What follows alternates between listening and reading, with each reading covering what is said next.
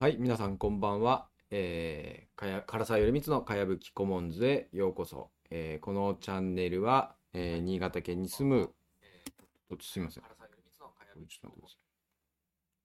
い。失礼しました。えーっと、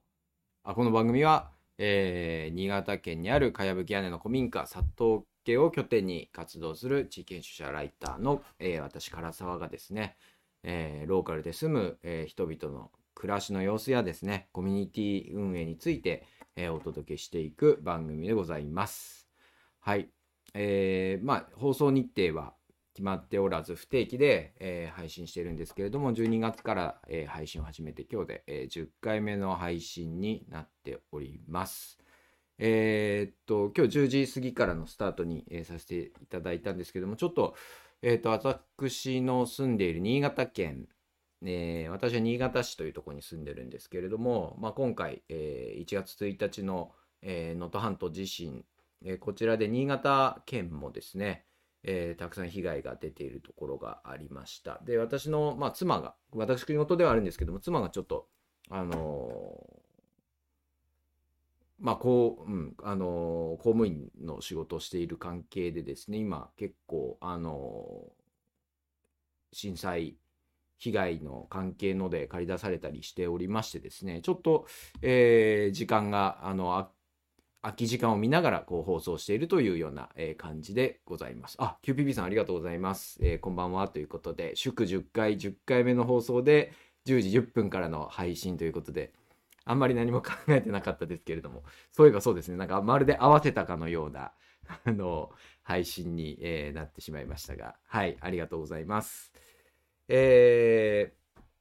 でですね、あの実は今日も6時台に、えー緊急地震地震速報が新潟県はなりましてですね、能登半島で起きた地震、1月1日はそうですけれども、何度も余震も来ておりますけれども、今日はあのなんか佐渡沖、えー佐渡島の、えーすぐ脇ぐらいでですね、震源で地震があったようで、えーっと、緊急地震速報が、あの、携帯電話鳴ったんですけれども、それが、あの1月1日以来、えー新潟市では、えーなりました。あ、片山綿夫さん、こんばんはということで、片山さん大丈夫ですかね、住んでるところ。まあ、コメントをいいてるんで、あの、大丈夫だとは思うんですけれども、なんかね、ちょっと震源が新潟側によって、今回の地震では、あの、最大震度が、えー5弱でしたけれども、長岡市が、あの、一番揺れたのかな？中越が一番揺れたということになってまして、まあ、なかなかこう落ち着かない日々を過ごしているなという、えーところでありますね。はい。で、今日まあ、震災と絡めつつですね、まあ、えーっと、えーっと、そうですね。まあ、簡単に言うと、あの、私どもの選挙区から出てる議員さんがですね、えーまあ、ちょっとこんなことをつぶやいていましたというので、今、コメント欄に、えーなったんですけど、まあ、あの、私ども新潟県から選出してる、まあ、国会議員の方が、えー投稿していた内容で、えーリンクしたのを読み上げると、えーまあ、非常に言いづらいことですが、今回の復興では人口が減り、地震前から維持が困難となっていた集落では、復興ではなく移住を選択することをきちんと組織的に行うべきだと思います。えー地震は今後も起こります。現在の日本の人口動態で、そのすべてを、えー急に回復すること、まあ、復旧することですね、はできません。えー現実を見据えた対応をと思いますというようなことを、まあ、ツイートされておりましてですね、この投稿が、えーまあ、2万インプレッションですかね、えーぐらい表示されたということで、まあ、一部では話題に、えーなっております。はい。あ、片山さん、元旦の地震から特に被害はありませんでしたということで、ありがとうございますということで、あ、いや、よかったです。でも、ね、あのー前にコメントくれていた住所のあたりですとね、あの、道路が落ちたりとか、あ落ちたりというかね、あの、あの、海岸線沿いの道路がね、土砂崩れで通れなくなったりとかいうニュースもありましたんで、結構心配をして、はい、おりました。あ、キューピーさん、お、おうということでね。はい。で、あのーまあ確かにそのご指摘というのはもっともだなというふうにも思いますし、えーね、あのー震災前から、もちろん震災前から維持が困難となっていた集落ではということが書いてあるので、まあそういうこともあるであろうというようなことありました。で、今回、あの能登半島地震ではですね、えーっと、8日の、ん？これなんでよ8日？?8 日ですね。8日の、まあ、午後2時の段階で、この NHK のニュースなどでは、少なくとも24地区で3300人の、まあ、要支援者、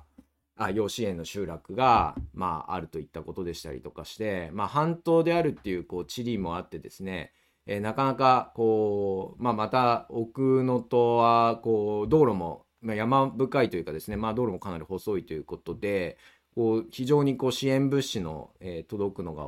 難しいと。このインフラを、まあ、今後どうして、えーいくんだっていう話は、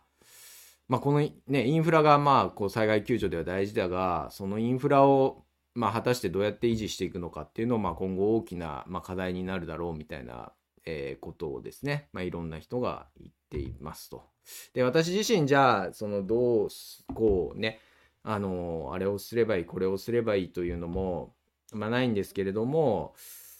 なんていうんですかね、こう、ある意味で、このその地域、土地に住み続けたいっていうふうに、まあ、人がなんで思うのかとかですね、その、そういったあたりっていうのをちょっと、まあ、考えながらというか、お話ししたいなというふうに、えー思って、今回は番組を立てさせていただきました。で、まあ、深刻な話もしつつですけど、えーまあ、究極的にはなん、なんていうんですかね。でも、とはいえ、私たちっていうのは、うん、何をこう生きがいというかですね、なそう、土地への愛着、どうしてその土地に愛着を持つのかとかですね、まあ、やっぱり昔自分が生まれ育った景色みたいなものをどう、あの、覚えてるのか考えて、あの、人生にどう影響していくのかみたいな、まあ私の身近なところからの経験を含めて話したいと思います。で、まあ、ちょっと、えーっと、あれ？暗い話題に行く前に、今週末、まあ、新潟市もあの地震揺れて被害があるとこもあるので、こう、ひとえに、あの、ちょ私の地域は本当に被害がなかったので、まああれなんですけど、本当に近くの友人の家とかは、本当に、あの、なんていうんですかね、災害、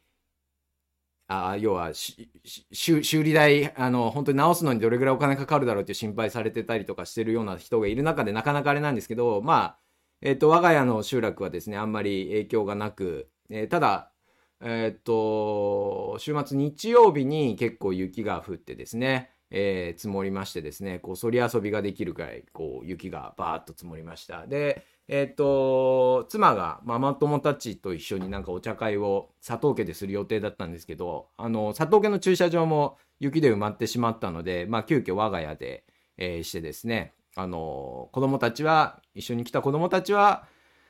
あのこうそり滑りとかをしてですねこの雪を私が頑張って集めて、えーゼロから何も平らだったところからゲレンデをこしらえてこう楽しそうに滑っていただいたという感じですね。うん、まあこういう雪景色雪深いところで、まあ、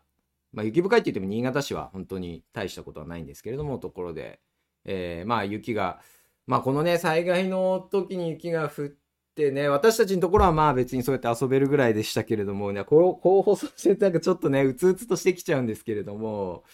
大変なとこ本当に避難してるとこはこの雪がっていうのは重いとは思いますよね。えー我が子もですね雪の系の手伝いを一応こうしてくれてですね頑張ってやってくれました。あ綺麗雪いっぱいということでそうなんですよ。あのやっぱ雪厄介者ではありますけれどもやっぱり降るとこう本当に一面銀世界という感じですね。あのいい感じになりますね。でえっ、と我が家もこう車出すのにもこう除雪車が押した雪のことを、まあ、まあ、片付けをしないといけないというので、で、えっと、実はあの前、この番組でですね、この雪かきをしていると、住民との思わぬ会話が生まれるっていうので、えっと、我が家は、あの、雪かきしている時に、え去年建てた家の、あの、壺単価を聞かれたっていう話があったんですけども、私は今回実はですね、あの、あの、私たちの、あの、田んぼ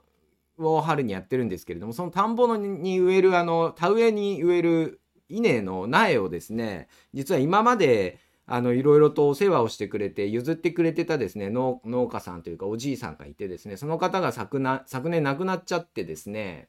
あの、まあ、今年からはですね、ちょっと自分たちでどうにかしないといけないなと思いながら、まあ、村の農家の人にこう苗のこと相談に行かないといけないと思いつつも、なかなかほら家にピンポーンってしに行くのって辛いというかハードル高いじゃないですか。だからどうしようかなと思ってたんですけど、この雪かきの時にですね、あの、ちょうど雪かきに出てたので、あ、これはいい時だと思って、あの、ふらふらと歩いててですね、いやー、雪降りましたね、また、みたいな感じで話してですね、まあ、ところで実は、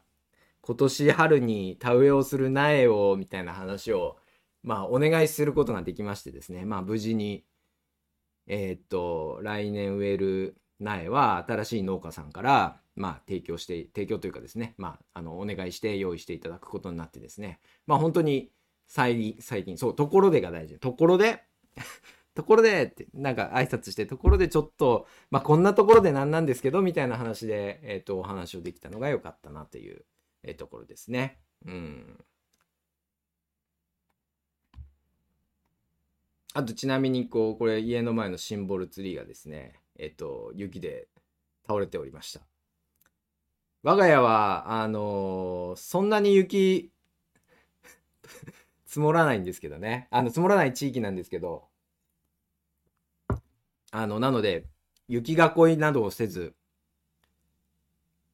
支える木だけ植えてたらですね、こう、雪の重みでもう根っこからボコッと、